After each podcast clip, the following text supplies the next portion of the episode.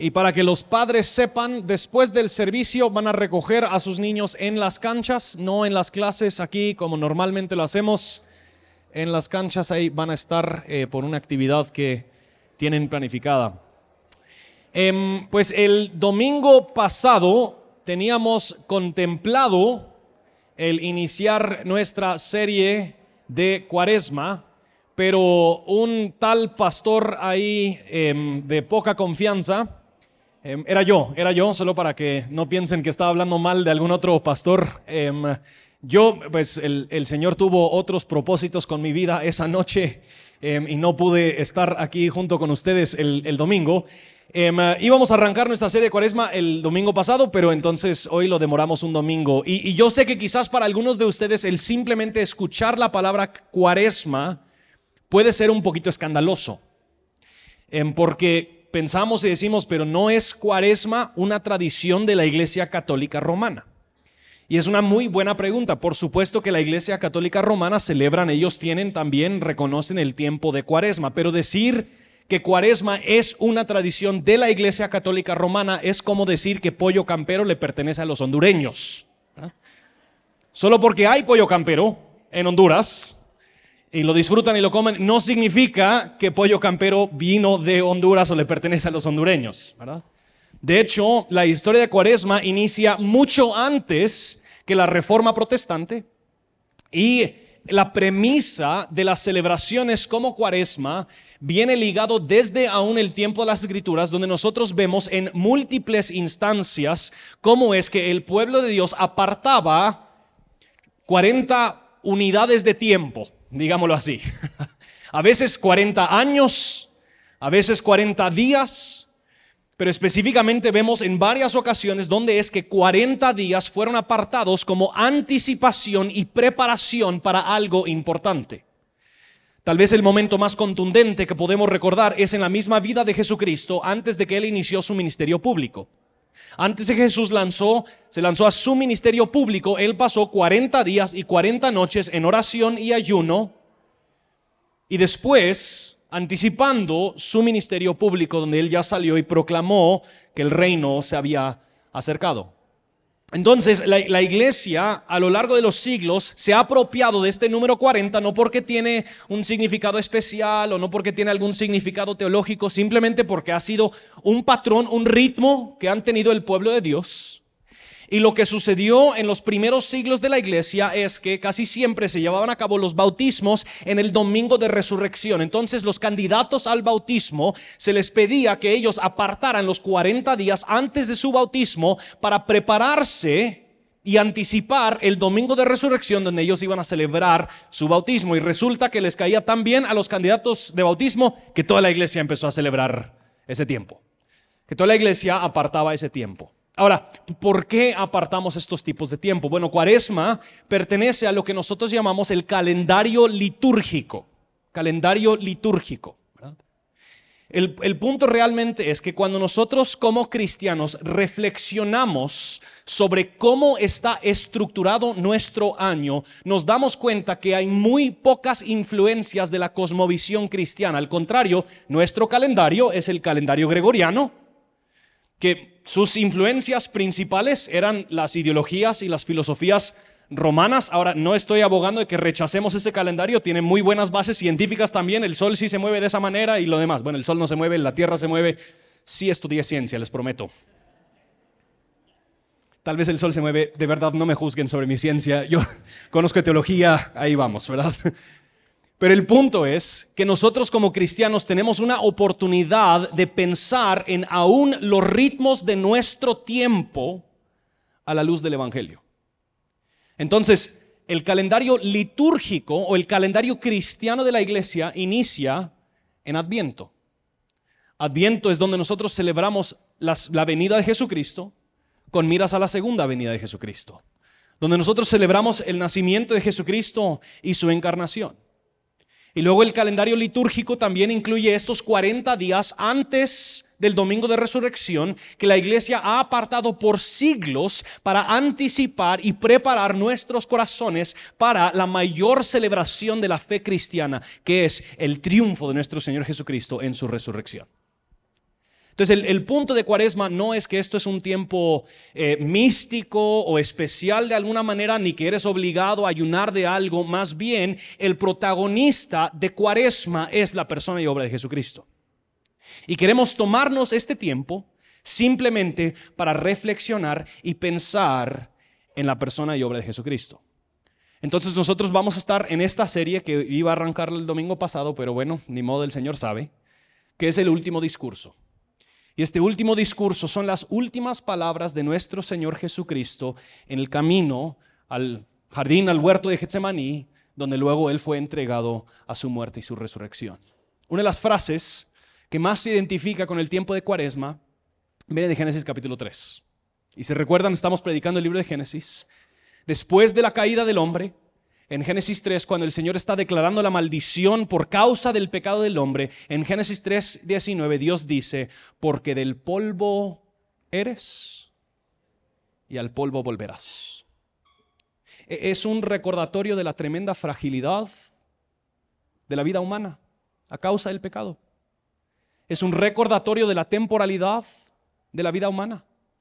Es un recordatorio del quebrantamiento por el pecado y que nuestra esperanza no puede estar puesta en el polvo de este mundo, sino que en algún otro protagonista que pueda transformar y redimir esta historia.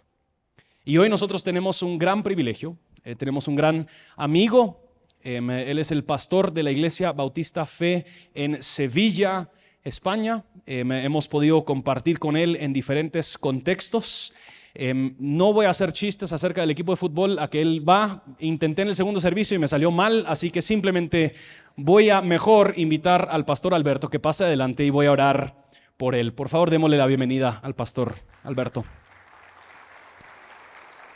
Oremos. Dios, te damos gracias por tu palabra. Te damos gracias por Jesucristo, que es eh, la verdad, Él es la vida, Él es el camino. Y te rogamos, oh Dios, que en este día, en el transcurso de estos próximos domingos, podamos nosotros fijar nuestros ojos y nuestros corazones sobre Jesucristo, en Él. Que meditemos en Él, pensemos en Él, reflexionemos en Él. Y que al verlo a Él, al colocar nuestros ojos en Él, que podamos ser conformados más y más a su imagen. Te ruego, Dios, por mi hermano Alberto, llénalo de tu espíritu, que lo empodere, Señor, dale claridad de mente, fortalece su cuerpo, fortalece su mente, que Él pueda hablar tus palabras y que, Señor, tú nos confrontes con tu palabra y nos consueles con tu gracia. Es en el nombre del Señor Jesucristo que haremos estas cosas. Amén.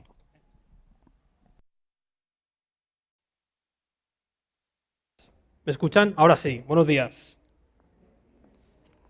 Después de esa explicación científica de Justin, me pregunto si deberían indagar un poquito, a ver si va a ser uno de esos gringos terraplanistas que, creen que los astronautas realmente no llegan a la Luna, que creen que Elvis Presley sigue vivo en Cuba. Deberían preguntar. Es, un placer estar aquí en, esta mañana. Eh, vamos a estar en Juan capítulo 14 en esta mañana, si quieren ir ahí en sus Biblias. Y es, es un placer estar aquí. Llevo un par de años deseando conocerles en persona. Eh, ya he conocido a, todos los ancianos, hasta mi viaje aquí a Guatemala había conocido a cuatro. Y, bueno, es un placer estar aquí. El primer, el primer miembro de esta iglesia que conocí, ¿dónde está Alex Urrea? Ah, está ahí, mira, justo enfrente mía. No, no, seas tímido. Eh, e, él fue la carta de presentación de, de Iglesia Reforma. Y cuando le conocí dije, wow, tengo que venir aquí. ¿De dónde viene este hombre? Hay que, hay que descubrirlo. Pero después conocí a Oscar y dije, bueno, no sé si realmente quiero ir. Pero después conocí a Justin y ya dije, ok, sí, hay que venir. Y ya la cosa ha ido mejor, eh, mejor. Ya conocí a David y dije, ah, vale, sí, esta gente normal, Lisandro, y así progresivamente. Así que es, un, es un, placer estar aquí. Y, y, el tiempo aquí ha sido muy bueno. Eh, en total, eh, voy a estar dos semanas.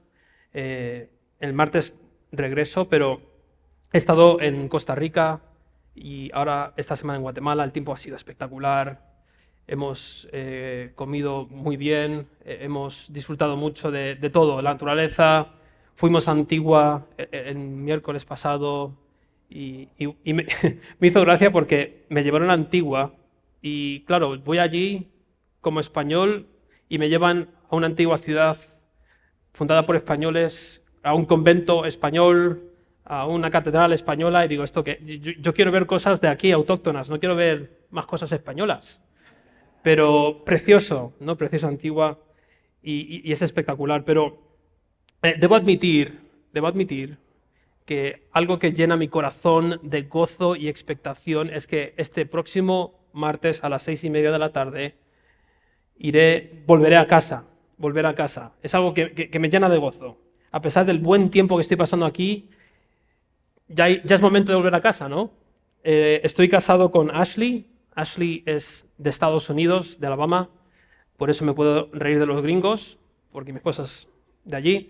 Eh, tengo cuatro hijos. eh, Sergio, que tiene 14 años, Ana Belén tiene 13, Santiago tiene 10 y Lidia tiene dos añitos. Y evidentemente ya ganas de estar allí en casa, mi esposa, disfrutando de, de la vida, con mis hijos. Eh, a mí me encanta disfrutar jugando a- al FIFA en la Play. No le pregunten a Mateo sobre FIFA y la Play, ¿ok? No le digan nada. El otro día, bueno, pregúntenle. Mi, mi hija, a mi hija Anabel le encanta la, la repostería. Tiene, tiene 13 años, pero ya, ya apunta maneras y tiene toda la pinta de que va a ser repostera y hace unos brownies, unas galletas increíbles y tengo ganas de probarlas otra vez. Y se puede imaginar, nuestra hija Lidia, eh, pelirroja, muy linda, y, y- hay ganas de estar con él. Y como digo, el pensar que pronto estaré en casa es algo que me llena de gozo y expectación. Y en el texto que vamos a leer, en Juan 14, vamos a ver algo muy parecido. Vamos a leer el texto, Juan 14, 1 al 7. Dice, no se turbe vuestro corazón. Creéis en Dios, creed también en mí. En la casa de mi padre muchas moradas hay. Si así no fuera, yo os lo hubiera dicho. Voy pues a preparar lugar para vosotros. Y si me fuere y os prepararé lugar, vendré otra vez y os tomaré a mí mismo para que donde yo estoy, vosotros también estéis. Y sabéis a dónde voy y sabéis el camino. Le dijo Tomás, Señor, no sabemos a dónde vas. ¿Cómo pues podemos saber el camino? Jesús le dijo, yo soy el camino y la verdad y la vida. Nadie viene al Padre sino por mí. Si me conocieseis, también a mi Padre conoceríais, y desde ahora le conocéis y le habéis visto. ¿Pueden ver, hermanos, cómo este texto nos apunta a nuestro final y verdadero hogar? ¿A la casa de nuestro Padre? Para que entiendan un poquito más el contexto de, este imperativo que Jesús da a sus discípulos de no se turbe vuestro corazón, creéis en Dios, creed también en mí. Miren el contexto. El contexto, evidentemente, es el capítulo 13. El comienzo del capítulo 13 es el comienzo del discurso del aposento alto que van a estudiar durante estas semanas en Cuaresma. Este texto es, es- es interesante porque el capítulo 13 nos presenta dos escenas muy interesantes. La primera escena es cuando Jesús lava los pies de los discípulos, incluyendo a Judas. Judas, aquel que iba a entregarle. Y después de lavarle los pies, inmediatamente anuncia que Judas le iba a entregar. Terribles noticias. Posteriormente, segunda escena, Jesús anuncia el nuevo mandamiento. En esto sabrán que sois mis discípulos si os amáis unos a otros, para posteriormente anunciar al que al parecer parecía tan valiente, ¿no, Pedro? El que decía, yo, yo nunca te negaré. Jesús predice que él le negaría. Da la sensación que el capítulo 13 está lleno de malas noticias. Jesús se iría de esta tierra. Judas sería quien entregaría a Jesús para su muerte. Pedro le negaría. Inevitable- inevi- en- inevitablemente, los corazones de los discípulos comienzan a estar turbados. ¿Qué, qué pasaría con nosotros después de la salida de Jesús? ¿A dónde vas, Jesús? En el texto de hoy vemos cómo Jesús ofrece a los discípulos tres promesas que deberían, debían de tranquilizar los corazones turbados de los discípulos y reafirmar su fe en Jesús en medio de tantas malas noticias. Creo que este texto es increíblemente relevante para nosotros, porque nosotros de la misma manera también estamos rodeados de malas noticias, ¿o no? Vivimos en un mundo donde disfrutamos de muchas cosas. Para mí, el hecho de estar aquí con ustedes es un regalo de Dios, pero eso no, no quita de que el mundo está lleno de malas noticias. En Europa, la guerra de Ucrania, el fenómeno de la cantidad de ucranianos que están teniendo que irse a otros países de Europa como, como refugiados, la ascendiente inflación que no es normal en Europa, la subida del precio de los alimentos, muertes. Eh, durante los últimos tres meses en nuestra iglesia hemos tenido dos fallecimientos, enfermedades, conflictos interpersonales, gente que pierde trabajo, divorcios. Nuestra vida está llena de malas noticias y por ende nuestros corazones fácilmente se preocupan. Y no digamos ya de las preocupaciones y ansiedades que todos experimentamos en el interior de nuestro corazón, ¿no? Preocupaciones, ansiedades. ¿Cómo tranquilizamos nuestros corazones inquietos?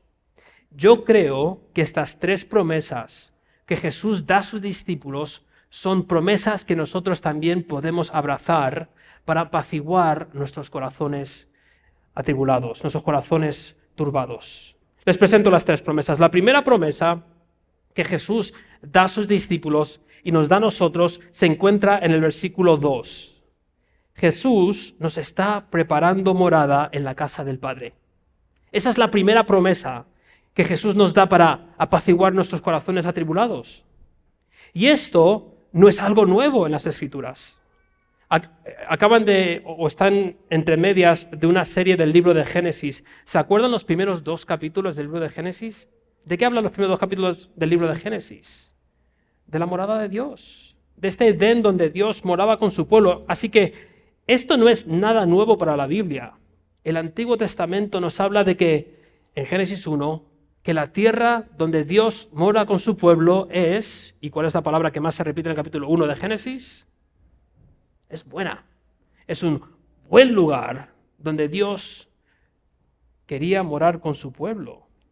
Y no solamente era un buen lugar, era un buen lugar con buena comida. Podían comer de cualquier buen fruto de ese, de ese, de ese buen lugar. Buen trabajo, buen descanso, buenas relaciones.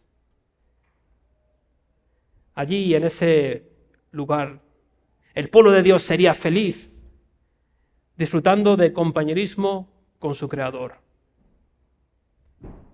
Y esto nos empieza a dar pequeños destellos de cómo va a ser el hogar eterno donde nosotros vamos a morar. Un buen lugar. Yo estoy 100% seguro de que habrá muy buena comida para la gloria de Dios. ¿Se pueden imaginar unas buenas tortillas glorificadas? Con frijolitos glorificados. Va a ser increíble. Buen trabajo. Vemos pequeños destellos de, de la morada que Dios nos está preparando. Pero leemos algo en Génesis capítulo 3, y es que por causa del pecado de Adán y Eva, Dios ya no puede morar con su pueblo.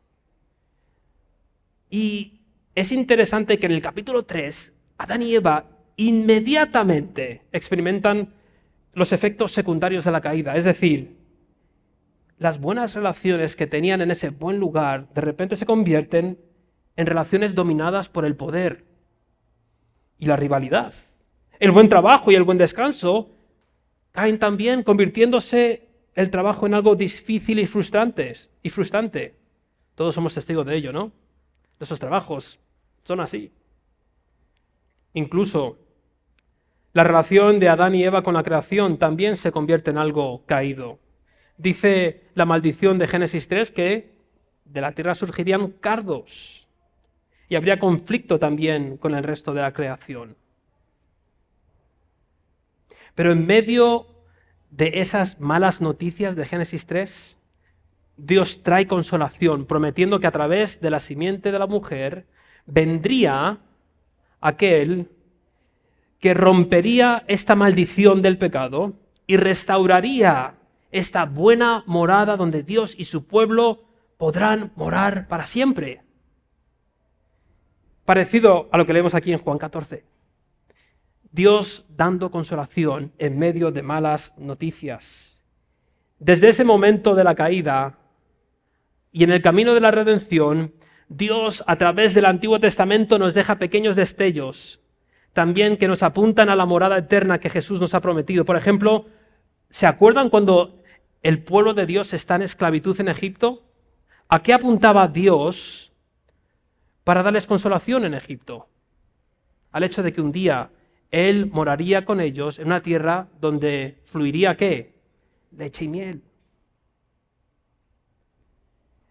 Mirad cómo describe Deuteronomio 8 esta tierra, porque Jehová tu Dios te introduce en la buena tierra, haciendo alusión ¿no? a, como Génesis 1, tierra de arroyos, de aguas, de fuentes y de manantiales que brotan en vegas y montes, tierra en la cual no comerás el pan con escasez, gloria a Dios, ni te faltará nada en ella, tierra cuyas piedras son hierro, y comerás y te saciarás y bendecirás a Jehová tu Dios por la buena tierra que te habrá dado. Ahora, esta tierra de Deuteronomio 8 evidentemente no es la morada final del pueblo de Dios, pero es una tierra que nos apunta y que refleja temporalmente e imperfectamente la tierra donde Dios morará con nosotros eternamente. Y finalmente llegamos aquí a nuestro texto, Juan 14, donde vemos que a través de la muerte y resurrección de Jesús, es posible que nosotros podamos volver a morar en la casa del Padre. Jesús es realmente aquel que Génesis 3 promete que rompería la maldición del pecado para que nosotros podamos volver a morar con Dios en este lugar. Cristo, Jesús, es el creador, el redentor, el centro, la cumbre y el epicentro de esta preciosa morada. Él es Dios con nosotros, el rompedor de la maldición que permite que Dios pueda morar con nosotros una vez más para siempre. Y ahora mismo estamos ante esta expectativa, ¿no? Pero Dios nos ha dado en este momento, entre esta espera, este lugar eterno, al Espíritu Santo de Dios, cuyo nombre es qué en Juan 14 y 15? El consolador. Aquel que nos da consuelo en medio de un mundo caído lleno de malas noticias, que nos recuerda, nos da la certeza, la esperanza de que un día moraremos en la casa de Dios. Esto debería tranquilizar nuestros corazones atribulados. Esto debería calmar nuestras ansiedades, porque tenemos esta promesa de un lugar eterno. Pero miremos al futuro. Vayamos a Apocalipsis 21 y 22. No tenemos tiempo ahora para leerlo, pero se lo doy como tarea. Esta semana os animo a leer Apocalipsis 21 y 22 y lean de, esta descripción apocalíptica de nuestra futura morada eterna. Eso es clave, apocalíptica, ¿vale? Es, simplemente una imagen de lo que va a ser nuestra futura morada eterna. No vamos a morar en un cubo por toda la eternidad, ¿vale? Es simplemente una descripción apocalíptica de este, esta ciudad, este nuevo den donde vamos a, a vivir con Dios para siempre. Y lo que nos describe, voy a, resumirlo, ¿vale? En Apocalipsis 21 y 22, este, este lugar, dice Apocalipsis, es el lugar donde la nueva Jerusalén desciende a la tierra, es decir, es un lugar donde lo celestial y lo terrenal se unen. Es decir, este Edén no va a ser lo que siempre nos imaginamos cuando pensamos en nuestra morada eterna, ¿no? Nuestras mentes rápidamente van a, al cielo, ¿no? Vamos a morar en el cielo para siempre. Eso no es verdad. Vamos a morar en esta tierra glorificada para siempre y no seremos fantasmas, ¿vale? Espíritus, un montón de caspers por todos lados flotando. Eso, eso no va a ser esa morada eterna esta carne, estos huesos, estos músculos van a ser glorificados. ¿Ok? Este cuerpo, yo estoy bastante seguro que me podrás reconocer como Alberto, ¿vale? Mi, cuerpo glorificado es este, lo siento, no voy a medir un metro ochenta, ni voy a ser alto. No, no, no, no. Este es mi cuerpo glorificado. Será un lugar donde trabajaremos y serviremos a Dios.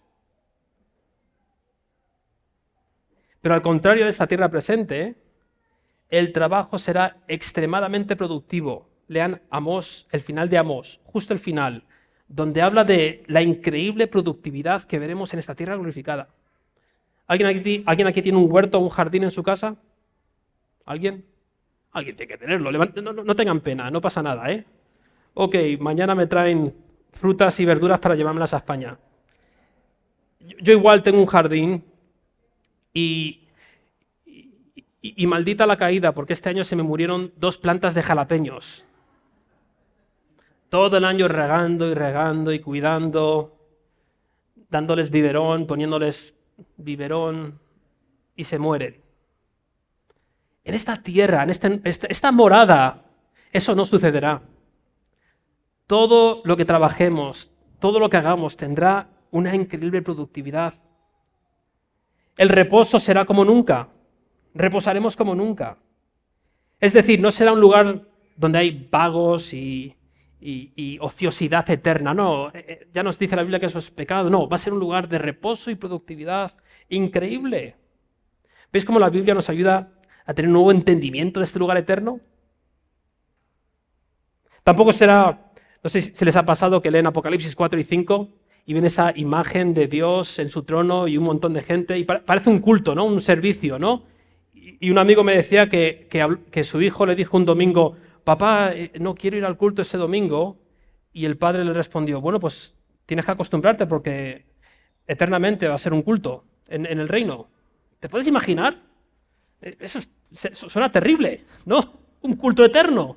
No, no, eh, eso no es el, el Edén que nos, que nos describe la Biblia. No, será más parecido a la descripción del Edén, donde no habrá más maldición, pecado, muerte, sino que tendremos relaciones redimidas. Es decir, ustedes disfrutan de las relaciones que tienen como iglesia, como familia eclesial.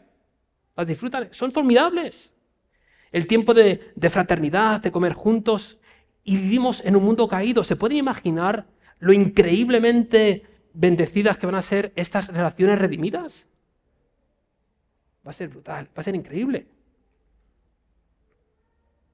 Leemos también, ¿no? En Apocalipsis 21 y 22, estas, estas eh, eh, paredes incrustadas con diamantes, estas, estas, estos, estas calles de oro, ¿no? Y, y, podemos ser tentados a pensar, wow, vamos a ser multimillonarios en este nuevo cielo, en esta nueva tierra, ¿no? Y es fácil que eso nos llame la atención, pero, les digo algo, lo más resplandeciente no serán las calles de oro o murallas incrustadas con diamantes, sino esto, y lo dice el final de Apocalipsis 22, sino la mismísima presencia de Dios morando con su pueblo. Porque este lugar de murallas incrustadas con diamantes, de calles de oro, que a simple vista puede parecer tan apetecible, sería un verdadero infierno sin la presencia de Dios. Así que les animo a leer esta semana Apocalipsis 21 y 22 para recordar esta promesa que tenemos un increíble, un increíble lugar de morada donde moraremos en la casa del Padre.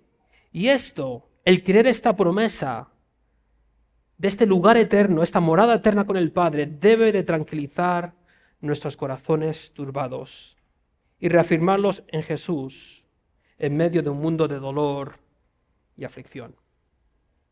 Recuerden esta bella promesa esta semana en medio del dolor y la aflicción de este mundo. Hay una segunda promesa, que es Jesús volverá para que moremos en la casa del Padre para siempre. Y la pregunta surge, ¿no? Magnífico lugar en la presencia de Dios para siempre, pero la pregunta es, oye, ¿y cuándo va a suceder, no? ¿Cuándo llegará este lugar? Hay ansiedad en un buen sentido, de ¿cuándo, ¿cuándo volverá Jesús? Yo quiero experimentar este mundo renovado. Y es normal, ¿no? Somos como niños al ver esta imagen, deseando que llegue el día de Navidad, ¿no? Y los regalos. Esa ansiedad, ¿no? A ver, a ver cuándo llega ese día.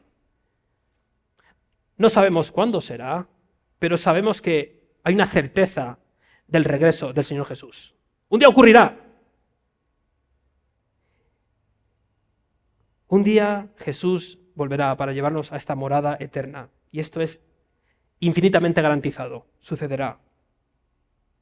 Y esto, esta certeza de que Jesús volverá, esta certeza de que Jesús vendrá una segunda vez, debe de tranquilizar nuestros corazones atribulados.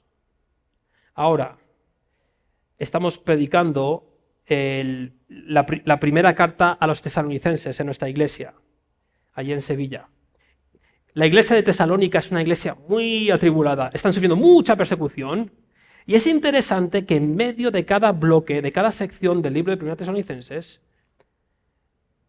la segunda venida es ofrecida como aliento, como consuelo. Cuando habla de la venida del Señor, al final de esa sección, en el capítulo 4, Pablo dice, consolaos con estas palabras. Ahora, no sé ustedes, pero yo crecí en los años 90 cuando la película Left Behind, Dejados Atrás, era muy popular. ¿Se acuerdan de esa película, Dejados Atrás? Oye, yo le tenía un miedo a la Segunda Avenida terrible. ¿Alguien más? Muchos cristianos ven la Segunda Avenida como algo misterioso, tenebroso, preocupante, ¿no? Yo me acuerdo ver esa película y decir, wow, Señor, no vengas, por favor, qué, qué miedo me quiero casar. Pero Jesús dice aquí que la esperanza, la expectativa de la segunda venida es un bálsamo de consuelo en medio de un mar de incertidumbre y preocupación. Así que hermanos, no duden, Cristo volverá para que así vivamos en la casa de nuestro Padre para siempre. Que esto sea una promesa a la que nos abracemos esta semana cuando seamos enfrentados con malas noticias, con tribulaciones y ansiedades. Y finalmente, número tres, la tercera, eh, la tercera promesa es que Jesús es el camino, la verdad y la vida para llegar y conocer al Padre. Es decir, lo vemos en los siglos 4 a 7, no solamente Jesús nos describe este espectacular lugar, donde moraremos con Dios para siempre y todo el pueblo de Dios junto en armonía perfecta para siempre, sino que nos da también el camino, nos dice cuál es el camino para llegar a ese lugar. Porque sería increíble, ¿no? Si yo, por ejemplo, ahora mismo os describo el lugar donde yo vivo, para invitarles a venir al lugar donde yo vivo. Yo vivo en Sevilla, una ciudad preciosa. Tenemos una plaza en el centro de la ciudad que se llama Plaza de España, donde se grabó el segundo episodio de Star Wars. no sé si lo han visto. Mírenlo en Google. Pongan Plaza de España, segundo episodio de Star Wars. Es una plaza preciosa. Tenemos una, una catedral que en, sus inicios era una mezquita cristianizada y ahora tiene eh, una, una torre que se llama La Giralda, que es increíble. La gente sevillana en general es festiva y amable. La comida es increíble. Jamón de bellota, ibérico, se lo, mete, se lo mete en la boca y no hace falta ni masticarlo, se derrite. Riquísimo. Los quesos. Imagínense, yo les cuento todo eso y les invito, pero les digo, pero mira, ustedes ya sabrán cómo llegan allí. ¿Cómo llegan? Ni idea, pero, pero bueno, si saben llegar, pues lleguen, ¿no? Menos mal que Jesús no solo nos promete un lugar, sino que nos dice cómo llegar a ese lugar. Lo dice en el versículo 7. Perdón, en el versículo 6. Donde dice Jesús es el camino. Él es la carretera, el medio para llegar a la casa del Padre. No hay otro medio. Ninguna iglesia es el medio a la morada eterna. ninguna, ni esta iglesia le puede llevar al cielo, a la morada del Padre, disculpen. Ninguna obra puede abrir camino para llegar a la morada eterna. Ningún rito, ningún sacramento, ningún acto de autojusticia puede llevarle a la casa del Padre. Solo Jesús es el camino a la morada eterna. No hay otro. No solamente eso. Jesús es la verdad. Si quieres conocer a Dios, si quieres conocer la verdad de Dios, Jesús es la manera de conocerle. Por eso le dice a Tomás, si me has visto a mí, has visto al Padre. Jesús es la revelación del Padre. Y Jesús es la vida. Jesús es la vida. De Él emana la buena vida que disfrutaremos en la casa del Padre. ¿Y qué vida vamos a tener en, este lugar? Morada eterna.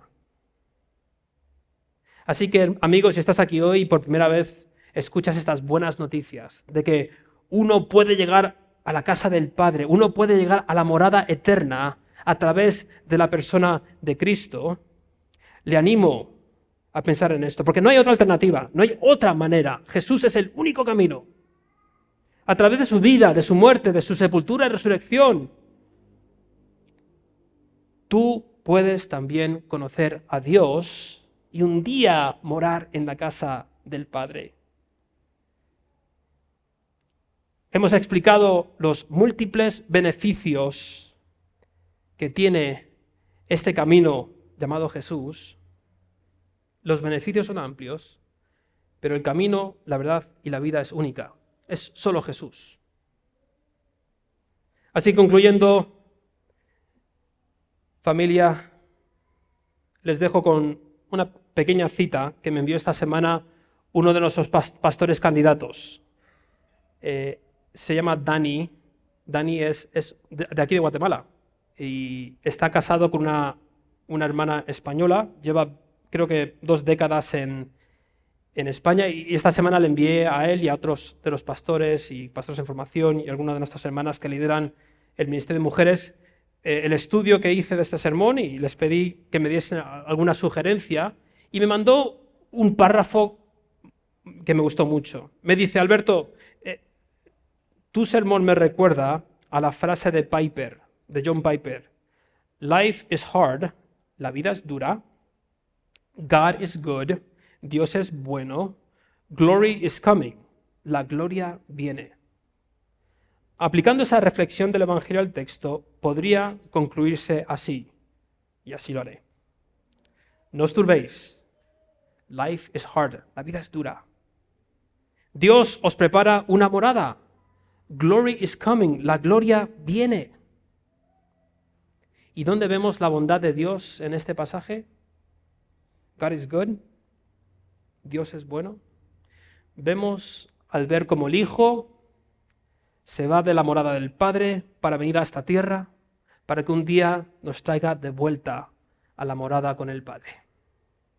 Eso es lo que debe consolar su corazón atribulado esta semana. Así que hermano, con un corazón atribulado, ante las incertidumbres y las malas noticias de la vida, recuerde, cree que Jesús, crea que Jesús es el camino, la verdad y la vida, que ha prometido volver para que moremos eternamente en la casa del Padre. Crea esto con todo su corazón, abrace estas promesas con todas sus fuerzas y así no estar atribulado. Y amigo, Jesús es el camino a la casa del Padre. Jesús es la verdad que le hace conocer al Padre. Jesús es la vida de la que emana la vida eterna con el Padre. Hoy le invitamos, le invitamos a abrazar estas verdades, a creer en este Jesús que un día volverá para llevar a todos aquellos que hemos creído en Él a este nuevo den, a este lugar donde Dios y su pueblo mueran para siempre. Vamos a orar y pedirle al Señor que Ancle estas verdades en lo más profundo de nuestro corazón. Oremos. Padre amado, gracias por estas preciosas promesas de tu palabra. Ayúdanos a animarnos durante esta semana con estas verdades a medida que escuchamos de tribulaciones, oposición, malas noticias en la vida de otros hermanos. Que nos amemos exhortándonos unos a otros a través de, de estas verdades. Y Señor, ayúdanos individualmente también a abrazar estas verdades, porque sabes que nuestros corazones con facilidad son ansiosos, se turban, se preocupan. Así que ayúdanos a aplicar esto a nuestras vidas. Te lo pido en el nombre del Señor Jesús. Amén.